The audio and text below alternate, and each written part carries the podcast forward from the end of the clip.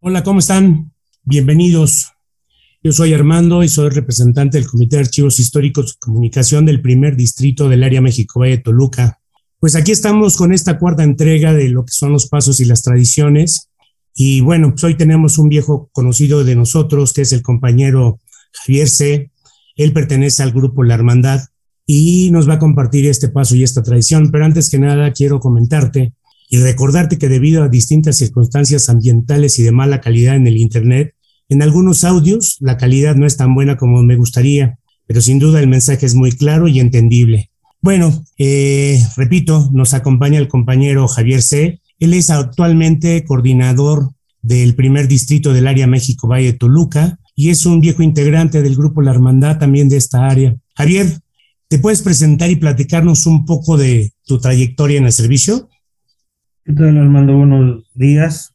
Eh, es un gusto estar otra vez aquí en estos tus podcasts que estamos haciendo llegar a la comunidad de alcohólicos anónimos y al público en general que se interesa en la enfermedad del alcoholismo. Y bueno, mm, pues yo pertenezco a esta gran comunidad y actualmente, como ya lo dijiste, Armando, como miembro del comité del primer distrito. Y bueno, pues esto, gracias a que la conciencia, eh, pues me obsequió hace poco más de un año el servicio para poder eh, estar desarrollando esta parte de la, de la transmisión del mensaje, ¿no? Pero ahora por el, por el lado de, de, de, los servicios externos. Y bueno, sí, pues ya tiene algunos años que a mí se me hizo llegar el mensaje de manera efectiva, como debe de ser, ¿no? Con calidad y efectiva al grado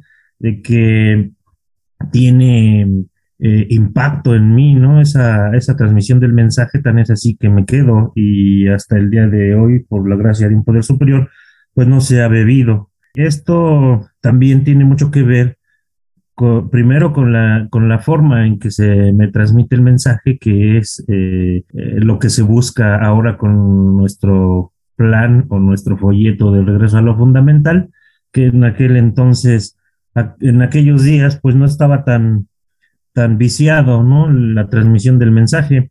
Eh, llega a mí, me, tiene ese impacto que eh, efectivo, hace que provoca que me quede, que empiece a militar en una agrupación de Central Mexicana y bueno, a partir de ahí los compañeros supieron encauzarme dándome las directrices mm, principalmente mm, sobre la terapia ocupacional, como lo conocemos en la, en la comunidad de Alcohólicos Anónimos, y nada que es el, nosotros sabemos ahora que es el servicio, pero en ese entonces los servicios internos, que ya la mayoría de la comunidad conoce, que eh, empiezan desde una taza de café, las coordinaciones, la tesorería, el secretario, y algunos, alguna serie de compartimientos intergrupos, eh, los servicios, eh, nos dice nuestra literatura, de naturaleza doméstica, vaya, los del, que pertenecen propios al grupo, ¿no? Como la limpieza,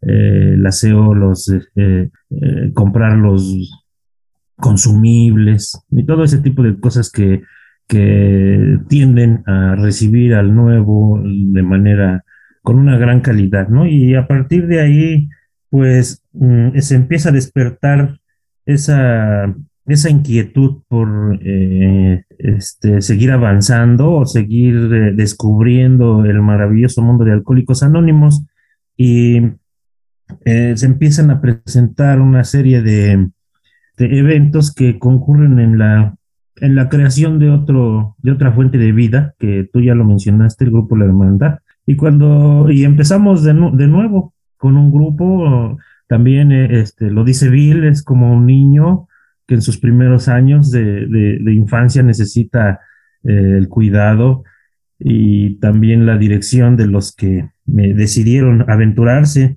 a esta a, la creación de esta nueva fuente de vida y, se empieza nuevamente pero ahora con la con la, ya con la experiencia tradicional que nos transmitieron nuestros veteranos y pues es, eh, eh, ajustándose a este, este tipo de, directrices, pues el camino se allana más fácilmente, ¿no? Y más cómodo.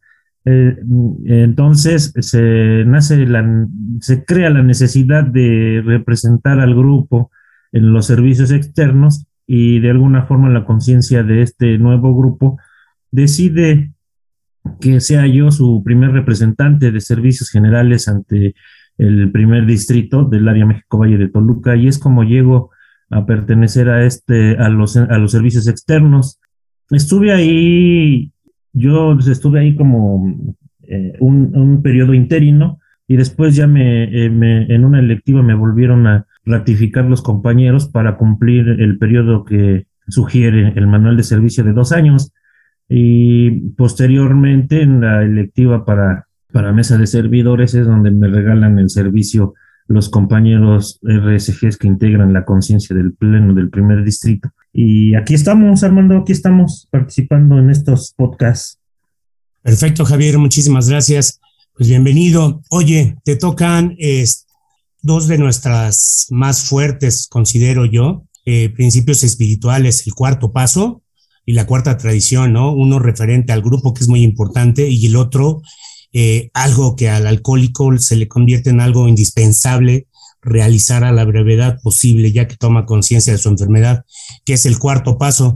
Y vamos a empezar por el cuarto paso y posteriormente con la cuarta tradición. Y este cuarto paso nos dice, sin miedo, hicimos un minucioso inventario moral de nosotros mismos. Adelante, Javier, 15 minutos, por favor. Sí, Armando, gracias. Pues mm, déjame decirte, empiezo diciendo que este paso, eh, junto con el quinto, son dos pasos eh, muy eh, controversiales, controvertidos dentro de la comunidad de alcohólicos anónimos, porque son, para mí son la base espiritual del programa, ¿no? Son, la, son, la, son el centro, el eje rector de lo, de lo espiritual ya, ya venimos de, y, es necesario, ¿no? Ya lo vieron en el tercer paso, cómo es necesario que el alcohólico tome de la mano de un poder superior, porque lo va a necesitar en lo siguiente. Si no es nada, nada extraño que este paso comience con la palabra sin miedo, sin miedo, porque en el alcohólico se arraigó esta palabra, dice que es, eh, se convirtió en una hebra corrosiva, ¿no? En la vida del alcohólico, que fue lo que lo llevó a beber. ¿Y por qué? Bueno, eh, en un principio, cuando, cuando el individuo es creado, vamos a verlo de esta, de esta forma, si fue creado por algún ente o algún, algún dios, alguna divinidad, eh, fue dotado de instintos, mm, todos los conocemos, ¿no? Estos instintos en una mal, mala, en un mal uso, o en una mala decisión, malas decisiones, se fueron transformando en vicios, ¿no? Nosotros le denominamos a través de este paso defectos de carácter, que también pueden ser conocidos en alguna religión como pecados. Estos instintos no nos los podemos quitar, pero son, son, son intrínsecos al ser humano. Pero ¿qué pasa cuando se descoyunta el instinto y se convierte en defecto? Eh, bueno, pues empieza a actuar de una manera distinta o, o, antinatural. No es natural que una persona robe, no es natural que una persona viole, no es natural que una persona mate o que pueda disponer o que piense que puede disponer de su propia vida.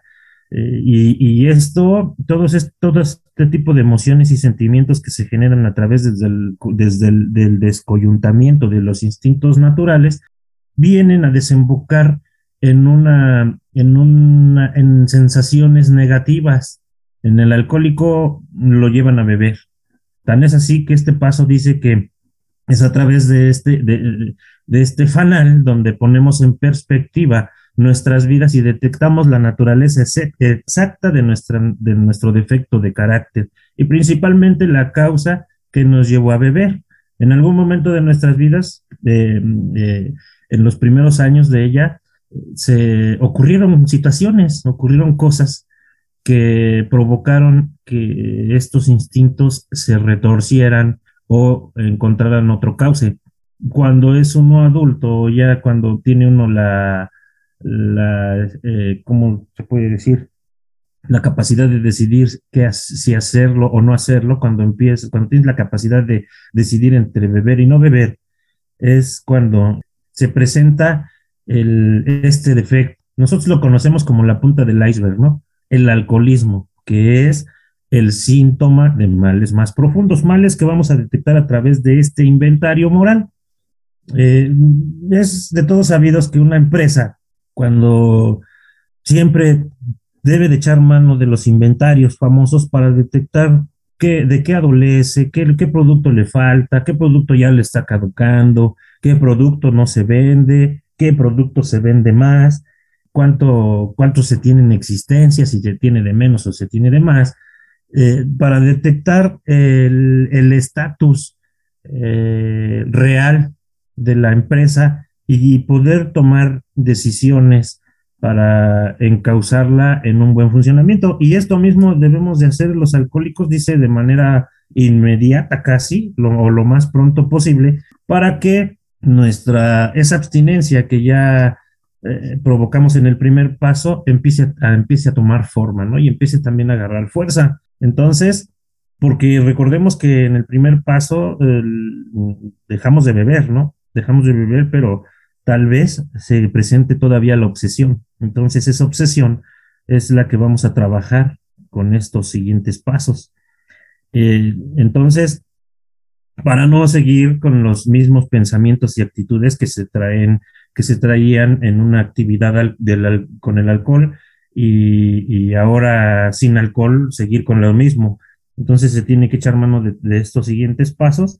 Y bueno, aquí la palabra sin miedo eh, encuentra justificación toda vez de que nos vamos a encontrar con la verdadera causa de nuestro dolor y de nuestro sufrimiento. ¿Qué fue lo que nos llevó a beber y actuar de manera autodestructiva? Aquí vamos a detectar qué fue eso y tal vez cuando eh, pongamos en práctica este ejercicio del cuarto paso, no nos guste lo que encontremos, ¿no? No nos va a gustar lo que encontremos porque eh, la mente del alcohólico es tan, es tan, tan hábil y tan capaz que tiene precisamente esa característica de poder bloquear recuerdos que fueron muy dolorosos o que, o que, o vergonzosos o que no son convenientes para mí, ¿no? Pero aun y cuando la memoria los bloqueó, parte que se encarga del sentimiento y de la emoción, pues no pudo, ¿no? Entonces, y, y, es por eso que el alcohólico puede eh, estar preguntándose por qué me siento así, ¿Por qué me levanté hoy y me siento así?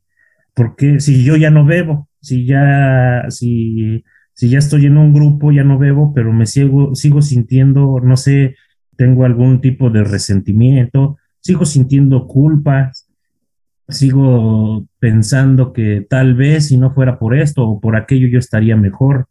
¿Por qué es eso? Entonces, al, hacer esto, se tiene que hacer mm, de manera minuciosa.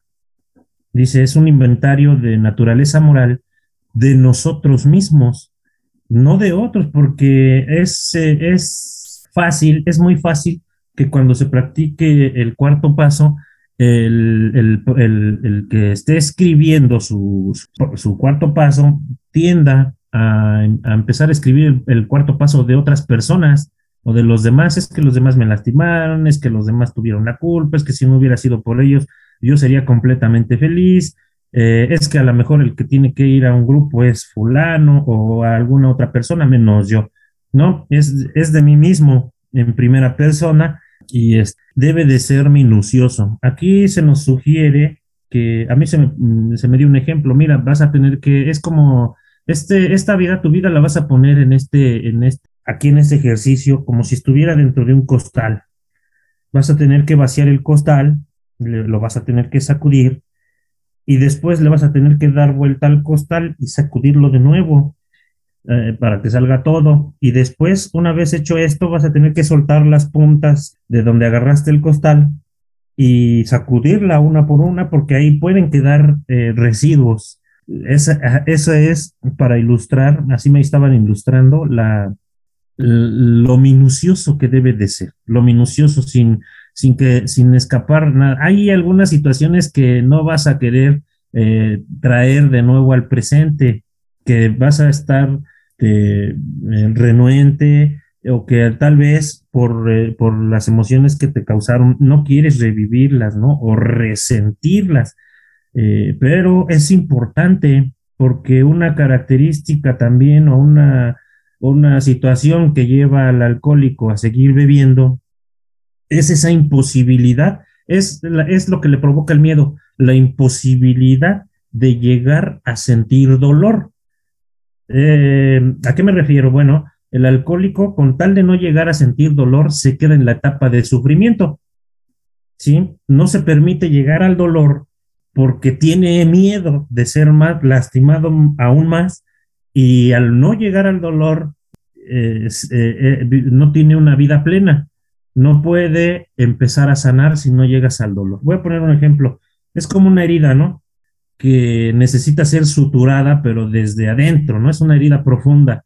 Sin embargo, con tal de no sentir dolor, únicamente te pones, no sé, un vendaje y empieza, la, la, sangre empieza a generar costra y después, pues no, no, no, no tiene una, una, sanación completa, lógicamente que cualquier golpecito, cualquier otra situación, pues va a estar abriendo y lastimando esa herida. Y te vas a estar curando por encima, por encima, y, cuando, en el momento en el que ya, si, si logras ser realista en tu situación y decides tomar las medidas necesarias, vas a ver al doctor, te dice, ¿sabes qué? Tenemos que abrir la herida de plano hasta el fondo, limpiarla como debe de ser, empezar a suturarla desde el fondo y hasta, hasta que quede bien. Pero esto va a doler y es necesario. El dolor es crecimiento, el dolor es necesario para poder sanar.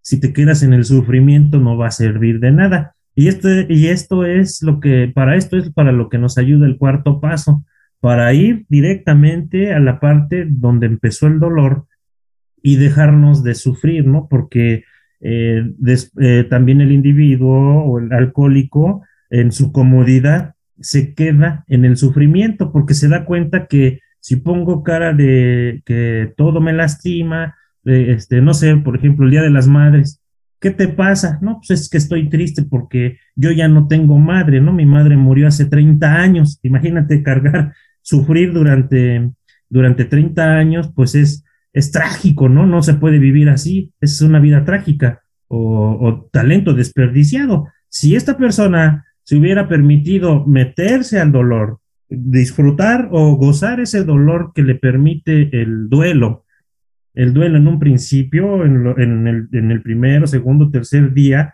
eh, de, que falleció su familiar, su madre, eh, desde ese momento hubiera empezado a sanar y a 30 años ya, ya no, ya tendría la capacidad de que ese dolor que experimentó en aquel momento ahora pueda ser el descanso de alguna otra persona que esté experimentando lo mismo que eh, eh, ella experimentó hace 30 años. Sin embargo, al, al, no permitirse llegar al dolor, continuó sufriendo durante 30 años y ni, ni se ayuda a sí misma y ese sufrimiento no ayuda a los demás porque todos hemos visto este tipo de personas que se aferran a ese sufrimiento porque es ya lo único que les queda, es su justificación. ¿Por qué ya no seguiste trabajando si tú eras, no sé, servidor público? Ah, es que ya ves que se murió mi mamá hace 30 años y desde ahí ya no pude. Y ahora, pues esto le va a provocar situaciones económicas eh, críticas y, pues va a pedir prestado, pongo un supuesto, ¿no? Un supuesto, va, va a empezar a pedir prestado, ya ves que se murió mi mamá hace 30 años, págame, es que no tengo, pues ya ves que se murió mi mamá hace 30 años. ¿Qué tiene la tía? No, pues es que no hagan ruido porque ya es que se murió su mamá hace 30 años y es ya lo único que tiene. Entonces, a 30 años de que ocurrió un suceso doloroso, eh, sigue, ya, ya va a ser casi imposible que lo suelte porque ahora es lo único que tiene para llamar la atención. Porque si, si esta persona renuncia a ese dolor, a ese sufrimiento, pues ya nadie, nadie te va a preguntar qué tienes o por qué esto o por qué lo otro, ya no vas a tener la justificación, ¿no? Entonces es importante, por eso dice el paso, que lo tiene que hacer el alcohólico una vez que llegue al grupo, tiene que hacerlo lo más pronto posible, tiene que detectar la naturaleza exacta de, de su alcoholismo, porque si no detectamos eh, este tipo de situaciones, vamos a, a seguir justificándonos y echándole culpas a los demás. El punto principal es detectar los resentimientos y las culpas. El resentimiento es el ofensivo o el agresor número uno para el alcohólico.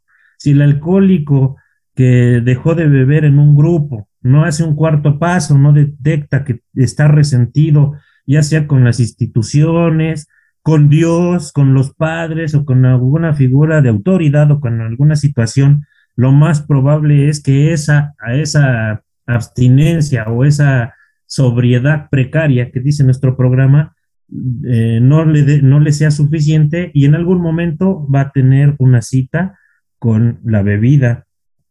Eh, aquí eh, vemos que el, pues tenemos que detectarnos o trabajar este cuarto paso. Se sugiere que se sondeen algunos aspectos de nuestra vida, ¿no? Mm, se dice que el, alcohólico, es aquella persona a quien el alcohol le provoca algunos problemas o problemas en algunos aspectos de su vida, si no es que en todos, ¿no?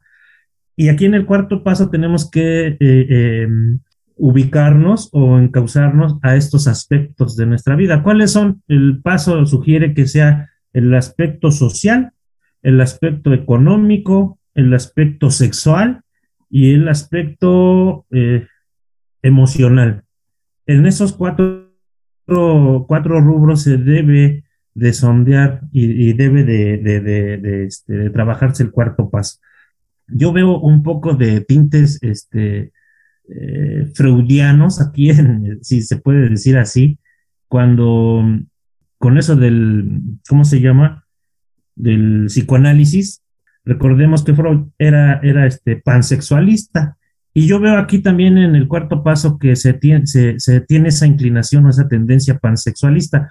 Eh, Freud decía que la mayoría de los problemas de una persona adulta se generan en la etapa anal eh, y por, pues, en el, en el aspecto sexual, que todos los males, todas las conductas de los individuos se, tienen una, una, raíz sexual, de naturaleza sexual. Y entonces el cuarto paso también empieza con esto de, la, del, de, de, que los instintos del individuo en un principio se descoyuntan principalmente por la vía sexual y empieza a trabajar con el aspecto sexual. Sin embargo, no, no debe de ser todos así, ¿no? Porque hay muchas, muchos eh, compañeros en la comunidad donde que llegan muy jóvenes y no por eso, bueno, y esto eh, presupone o tendría que ser así, ¿no? Tendría que presuponer que no tienen una, una trayectoria o una experiencia en lo sexual más, eh, eh, o que se pudiera equiparar con la trayectoria sexual de, de, un compañero que pudiera llegar, no sé, de 40 o 50 años, ¿sí? Sin embargo, eh, aquí es importante la guía y la dirección del padrino o de la persona que vaya a encauzar el cuarto paso, porque es importantísimo, ¿no? La gran realidad del alcohólico dice que cuando te entregues a Dios, reconozcas ante Él y ante tus semejantes tus faltas y limpies de escombros tu pasado. Este es, este, y la, y la lámina de información pública dice que uno de los puntos eh, que, con lo que trabaja, de cómo trabaja Alcohólicos Anónimos es el análisis de la personalidad y la catarsis, que son nada más y nada menos que el cuarto y el quinto paso.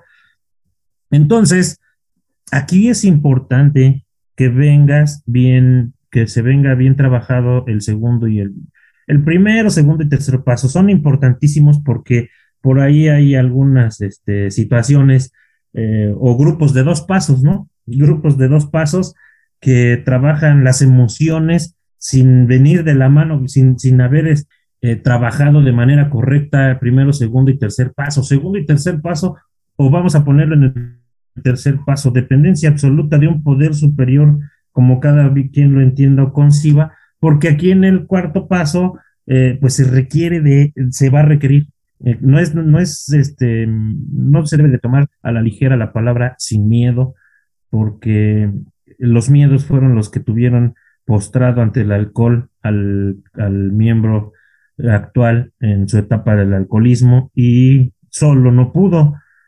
Tiene que echar mano de ese poder superior y también eh, va a tener que echar mano ante otro ser humano, ¿no? En el quinto paso para, para reconocer estas faltas, lo que se detectó, ¿no? Lo que se detectó. Se empiezan a trabajar los resentimientos y las culpas, los resentimientos que fueron generados por alguna situación que nos provocaron terceros y las culpas que fueron generadas directamente o indirectamente, ¿no? Porque también pudiera ser que traemos culpas que no nos pertenecen. Es que si yo hubiera llegado antes, no se hubiera muerto. Una culpa que, que, no te corresponde, ¿no? La muerte es algo que únicamente le pertenece a Dios o no sé, al ser humano no, no podemos hacer nada. O es que si no hubiera pasado esto, si yo hubiera hecho esto, no hubiera pasado esto. Culpas indirectas. Estas culpas también no te dejan en paz.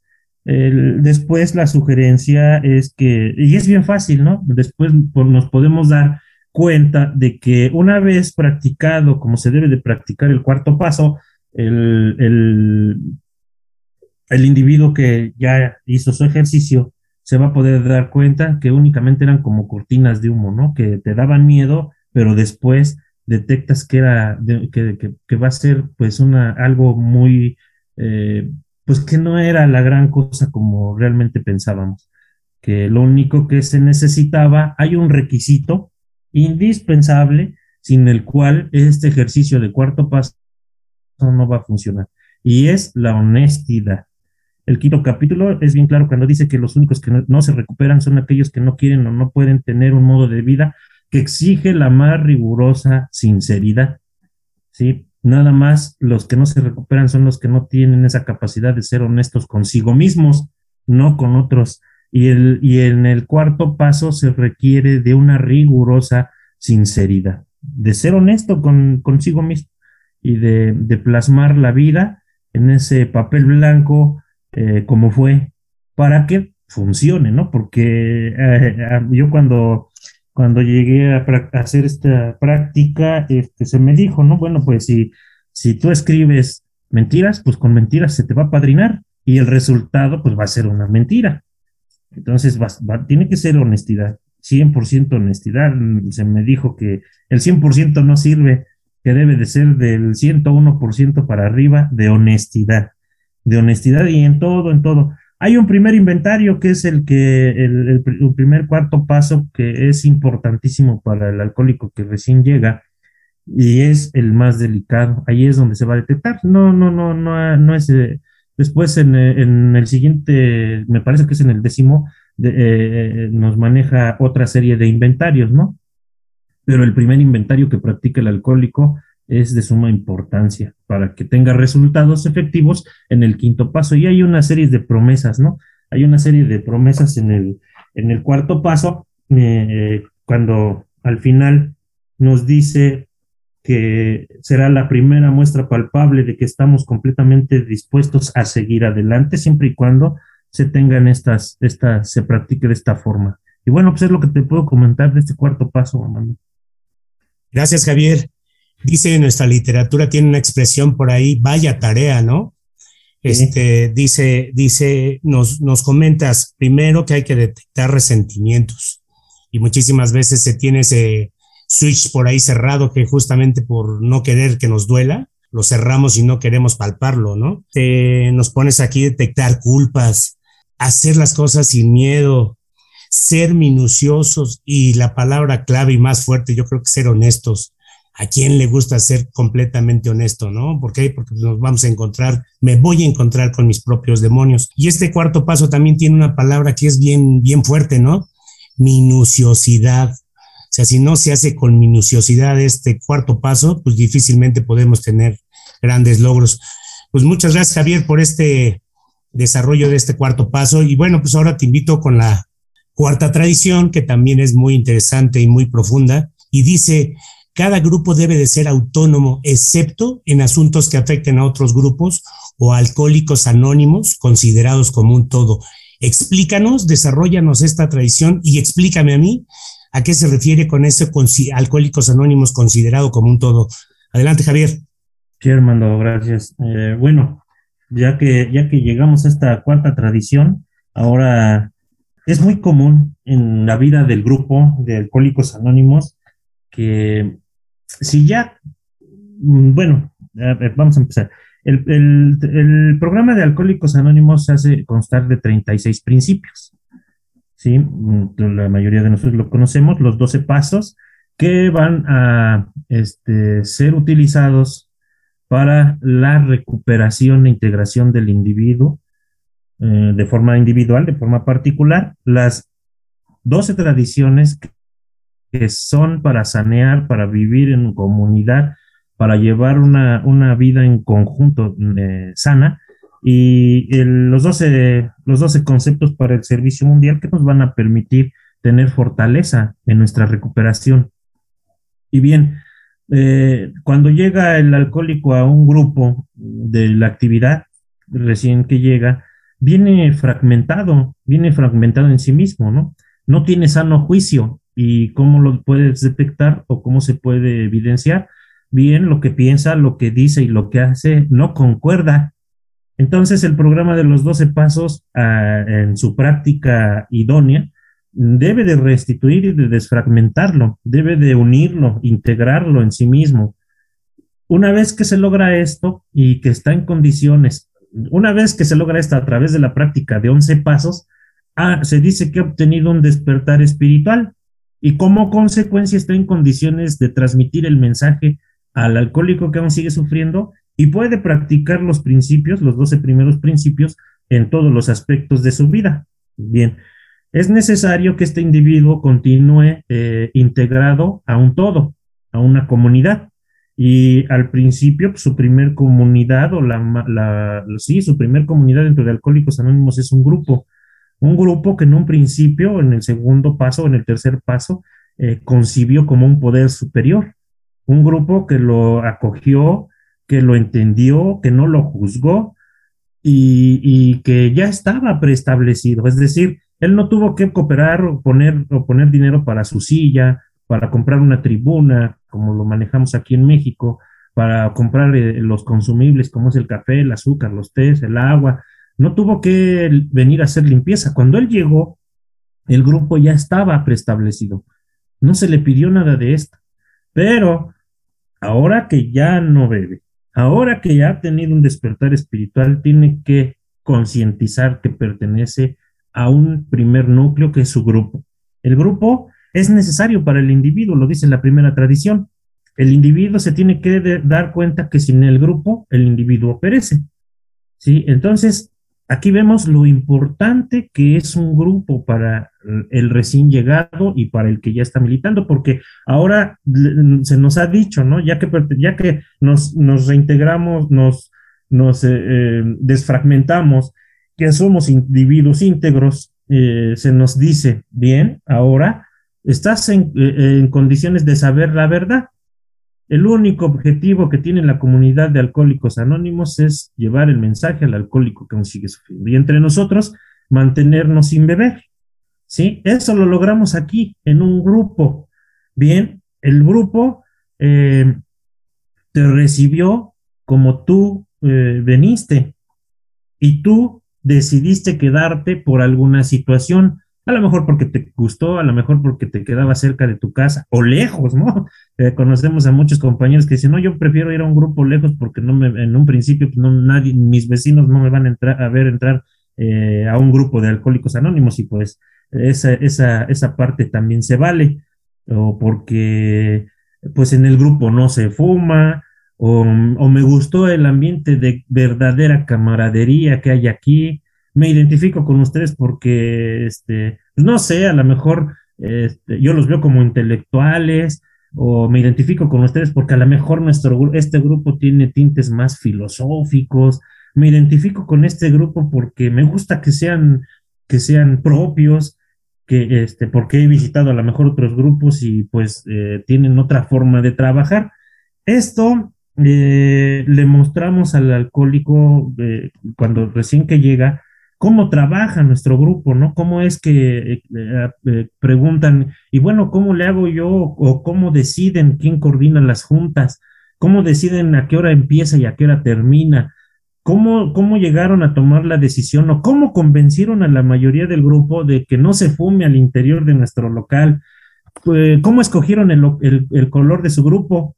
La ubicación, cómo escogieron el horario en que sesionan, eh, quién sirve el café hoy o mañana, cuándo celebran sus juntas de trabajo, este, cómo llevan a cabo la terapia, eh, es decir, este, a lo mejor trabajan la terapia de 10 minutos para curación o para, este, para la catarsis.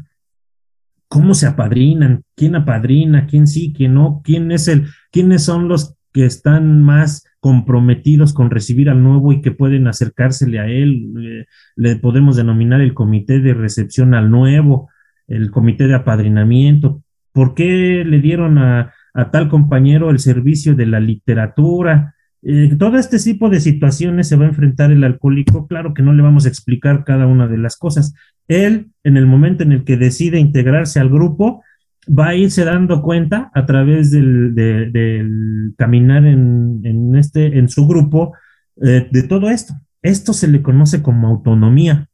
La autonomía de un grupo es plasmada y decidida por, generalmente por los, por los fundadores, ¿no? Los cofundadores son los que van a tener que tomar esta, esta responsabilidad de crear una autonomía de un grupo. Y aquí es importante porque esta tradición nos indica que el individuo pertenece a un grupo y que el grupo pertenece a una gran comunidad. Nosotros la conocemos como agrupación.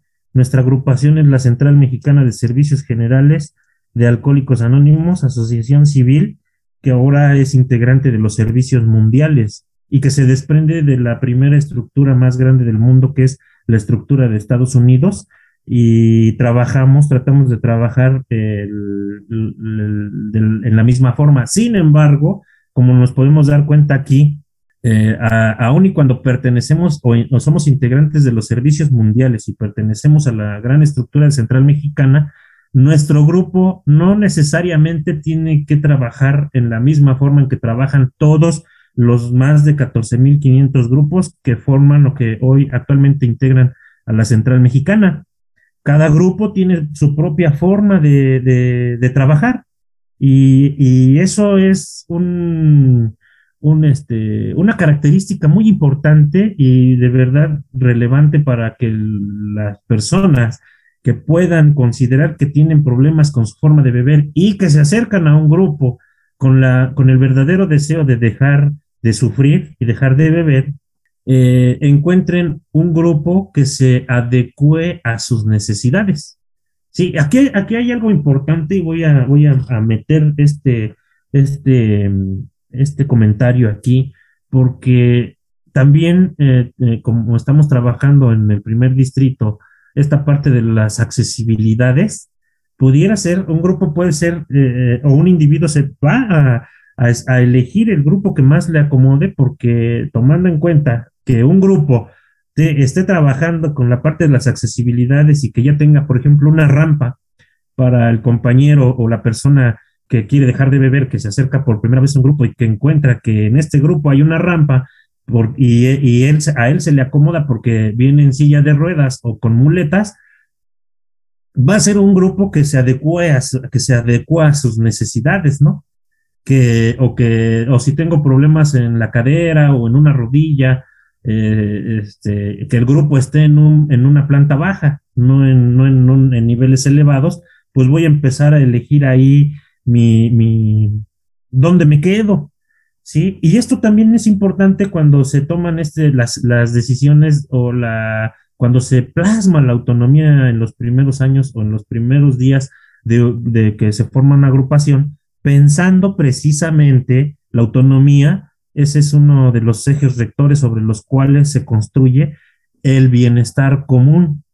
Pensar en, en, en todos los que pudieran acercarse a un grupo de alcohólicos anónimos. Es decir, eh, dejar, dejar de pensar en nosotros mismos o nosotros solos, porque es muy común que eh, por ahí hay, hay, alguna tradición que dice que los grupos debemos de mantenernos pobres, pero a veces es malinterpretado, ¿no? Y, aquí se le, se le se dice, no, este, vamos a buscar un lugar que no esté céntrico porque céntrico es más caro. que no esté en una planta baja porque en la planta baja es más caro que en la planta alta. Entonces, por la necesidad económica, le vamos a dar prioridad a un grupo que esté en las afueras de la ciudad, en un, en un segundo piso, es más económico y dejamos de pensar en las necesidades del alcohólico que viene llegando. Esos puntos se deben de discutir de manera eh, minuciosa también para poder determinar qué es más este, importante, lo económico o la accesibilidad. Y bueno, aquí continúo entonces ya después de este paréntesis con la tradición. No todos los grupos de alcohólicos anónimos tienen este tipo de, de, este, de detalles, ¿sí? Hay algunos grupos que sesionan cuatro, cuatro, cuatro, cuatro veces al día. Hay algunos grupos que nada más un día, uh, perdón, una, una sesión por día, diario, algunos cada tercer día. Eh, ya, ya, ya será la conciencia de cada grupo la que determine la forma en que opera. Eh, son libres de decidirlo, ¿no? En cuanto a esta libertad de la que les da la autonomía les permite ponerle un nombre, ¿no? De, de identificación a su grupo, eh, siempre y cuando se ajuste a lo, a, lo, a lo, que nos sugiere, por ejemplo, el folleto del grupo o ahora el libro del el grupo donde todo comienza, que se sugiere que no sean nombres de personas, por ejemplo, para no causar algún tipo de controversias que tengan un nombre que, que, sea adecuado para y que, que refleje el sentido del grupo principalmente, ¿no? El sentimiento. Por ejemplo, por poner un ejemplo, las compañeras del grupo institucional de Santiaguito, que son más de 120 compañeras, su grupo institucional se denomina junto, Juntas de la Mano, ¿no? Eh, que, que, es el reflejo de su, del sentir común de su grupo y que entre todas eligieron ese, porque las identifica aún y cuando es un grupo institucional de instituciones correccionales, aún así este, su nombre es atractivo, ¿no? Para su comunidad. Teníamos un grupo en el CAPA que se llamaba Viviendo Libre.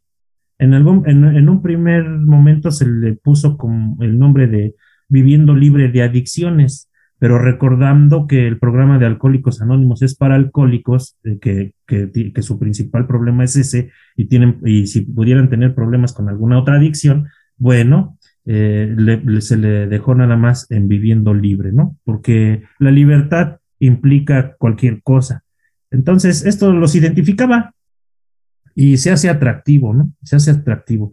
Y, esto impide eh, que que vayamos poniendo nombres eh, negativos, nombres que no se identifican con el objetivo primordial de los grupos y que pudieran resultar incluso ofensivos, ¿no? O retadores para la sociedad. Dice, dice la tradición que los grupos son autónomos excepto en asuntos que afecten a otros grupos o a alcohólicos anónimos como un todo. Esta parte de la tradición o del encabezado de nuestra tradición ha provocado cierto tipo de confusiones y de malinterpretaciones. Mm, es normal, el alcohólico siempre tiende a, racionalizar las situaciones y a querer interpretar la literatura a su leal saber y entender sin, sin apegarse al principio. Y esto provoca como consecuencia, se tuviera, eh, bueno, yo lo veo así, tuviera que nacer este programa, este Plan Nacional de, Desarrollo Sustentable, de Crecimiento Sustentable, y nosotros en la región nuestro plan, nuestro regreso a lo fundamental, porque eh, se tuvo que, estaba, se estaban haciendo cosas que, que sí rompían con la armonía, con la unidad de Alcohólicos Anónimos como un todo, cuando un grupo, eh, cuando actuando por sí mismo, hablaba en nombre de Alcohólicos Anónimos, por ejemplo, ¿no? Recordemos que, que Alcohólicos Anónimos se mantiene con sus propias contribuciones. Nosotros no hacemos eh, este, campañas de, de, donación o de recolección o, o, de pedir dinero. Y por ahí algunas personas, utilizando el nombre de Alcohólicos Anónimos, pues realizaban este tipo de actividades, ¿no? Lo que sí daña la imagen de Alcohólicos Anónimos como un todo. Eh, es por eso que también en las juntas de información pública, siempre, siempre eh, se hace esa, se remarca el hecho de que los compañeros que hablan en las juntas de información públicas hablan por sí mismos y no por alcohólicos anónimos. El punto de vista del compañero que expone es un punto de vista de un alcohólico basado en su experiencia, ¿no? Vivida y trascendida, porque puede ser que se hable eh, de manera general y la sociedad pueda eh, suponer que lo que dice un solo compañero o un solo grupo eh, se, se, hace en toda la comunidad de alcohólicos anónimos, incluso a nivel mundial. Ahí sí está delicado, es lo que tenemos que cuidar, ¿no? Muchas veces puedo yo como alcohólico tener muchas ideas, el super promotor se le conoce en esta tradición, tener ideas magníficas, ¿no? Yo por poner un ejemplo, cuando llegué a mi grupo, yo vi que el grupo tenía este, sus sillas, eh, pues las sillas ordinarias, ¿no? Las sillas comunes, este, que en algunos grupos incluso, eh, no sé de dónde las sacaron, pero son, son este, de algún bar, ¿no? De, no tienen eh, sillas comunes, ¿no? Teníamos sillas comunes y, yo para, para mí era, era así como que no, pues este, pues sí se ven feas las sillas. Yo voy a proponer en una junta de trabajo que compremos sillones reposé para todos y cada uno de los compañeros del grupo. Y entonces la conciencia me dijo, no, pues este, esto se mantiene sencillo, eh, ya se trataron ese tipo de situaciones eh, a través de la tradición y la experiencia nos dice que no funcionó, que va a provocar este, rupturas en, en la unidad y, gracias por tus buenas intenciones, pero no. También quise pintar el color de un color, el, el, el grupo de un color que a mí me gustaba, pero se me empezó a decir que el bienestar común tiene la preferencia, ¿no? Y los grupos, eh, pues tratamos de trabajar vía estructura, siguiendo las directrices que nos marcan nuestros comités auxiliares, nuestra oficina de servicios generales, la conferencia, eh, tratamos de seguir todas las recomendaciones que nacen en una conferencia y es más sano, es lo más sano, sin embargo, vemos que eh, aún y cuando esto pasa, pues hoy en día es muy común que, se tengan otro tipo de ideas, principalmente cuando llega este, el, grupo, el grupo se empieza a, nutrir de nuevos, eh, pues siempre se les dice que son una sangre renovadora, ¿no? Principalmente los jóvenes traen ideas muy, muy, muy buenas, muy buenas que se pueden poner en práctica, sin embargo, sí rompen con la armonía de Alcohólicos Anónimos como un todo.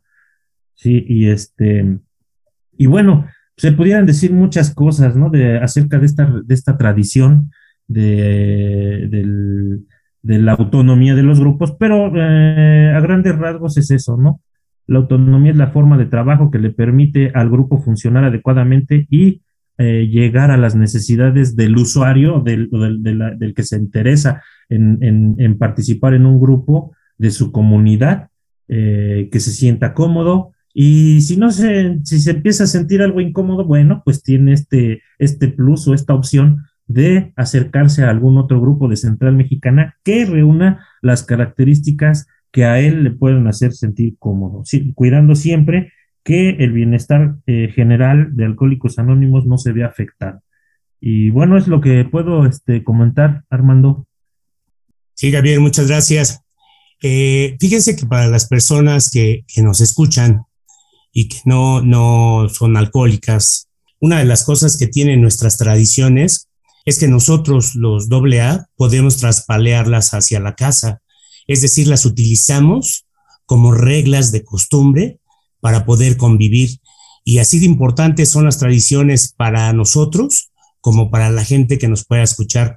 Eh, yo los invito a que, a que si pueden les den una leída, las se pueden encontrar en internet como tradiciones AA o tradiciones de alcohólicos anónimos. Y yo creo que algo muy bueno les puede dejar. Pues muy bien, Javier, muchas gracias. Este, de verdad, como siempre, un placer, hermano. Te agradezco el que hayas eh, aceptado este llamado y el aporte que, como siempre, nos haces. Buen día, Javier, gracias. gracias, Armando. Buen día. Buen día. Y bueno, yo como siempre también les voy a, compartir nuestras redes sociales y medios de contacto. Nuestra página web es www.primer-medio distrito-medio amvt.org. Nuestra cuenta de Facebook es facebook.com diagonal distrito 1.amvt. Nuestro correo electrónico, por si deseas llamarnos, contactarnos, es info arroba primer medio distrito medio amvt.org. Nuestra cuenta de Twitter nos puedes encontrar como arroba distrito 1-AA y nuestro canal de YouTube, que seguramente es por donde escucharás este podcast, es Distrito 1, Espacio de Alcohólicos Anónimos, AMVT. Y también nos puedes encontrar en muchos podcasters que se encuentran por ahí, como lo es Spotify y Google Podcast. Te comparto también nuestro teléfono celular, que es 729-273-5600, que también cuenta con WhatsApp en el cual en cualquier momento nos puedes llamar. Y bueno, si quieres buscarnos o encontrarnos de manera más sencilla, basta con que en cualquier buscador escribas arroba primer espacio distrito espacio AMVT y te van a salir absolutamente todos, todos los medios de contacto. Y bueno, pues yo me despido y te doy las gracias como siempre y recuerda, hay una solución para la enfermedad del alcoholismo. Hasta la próxima.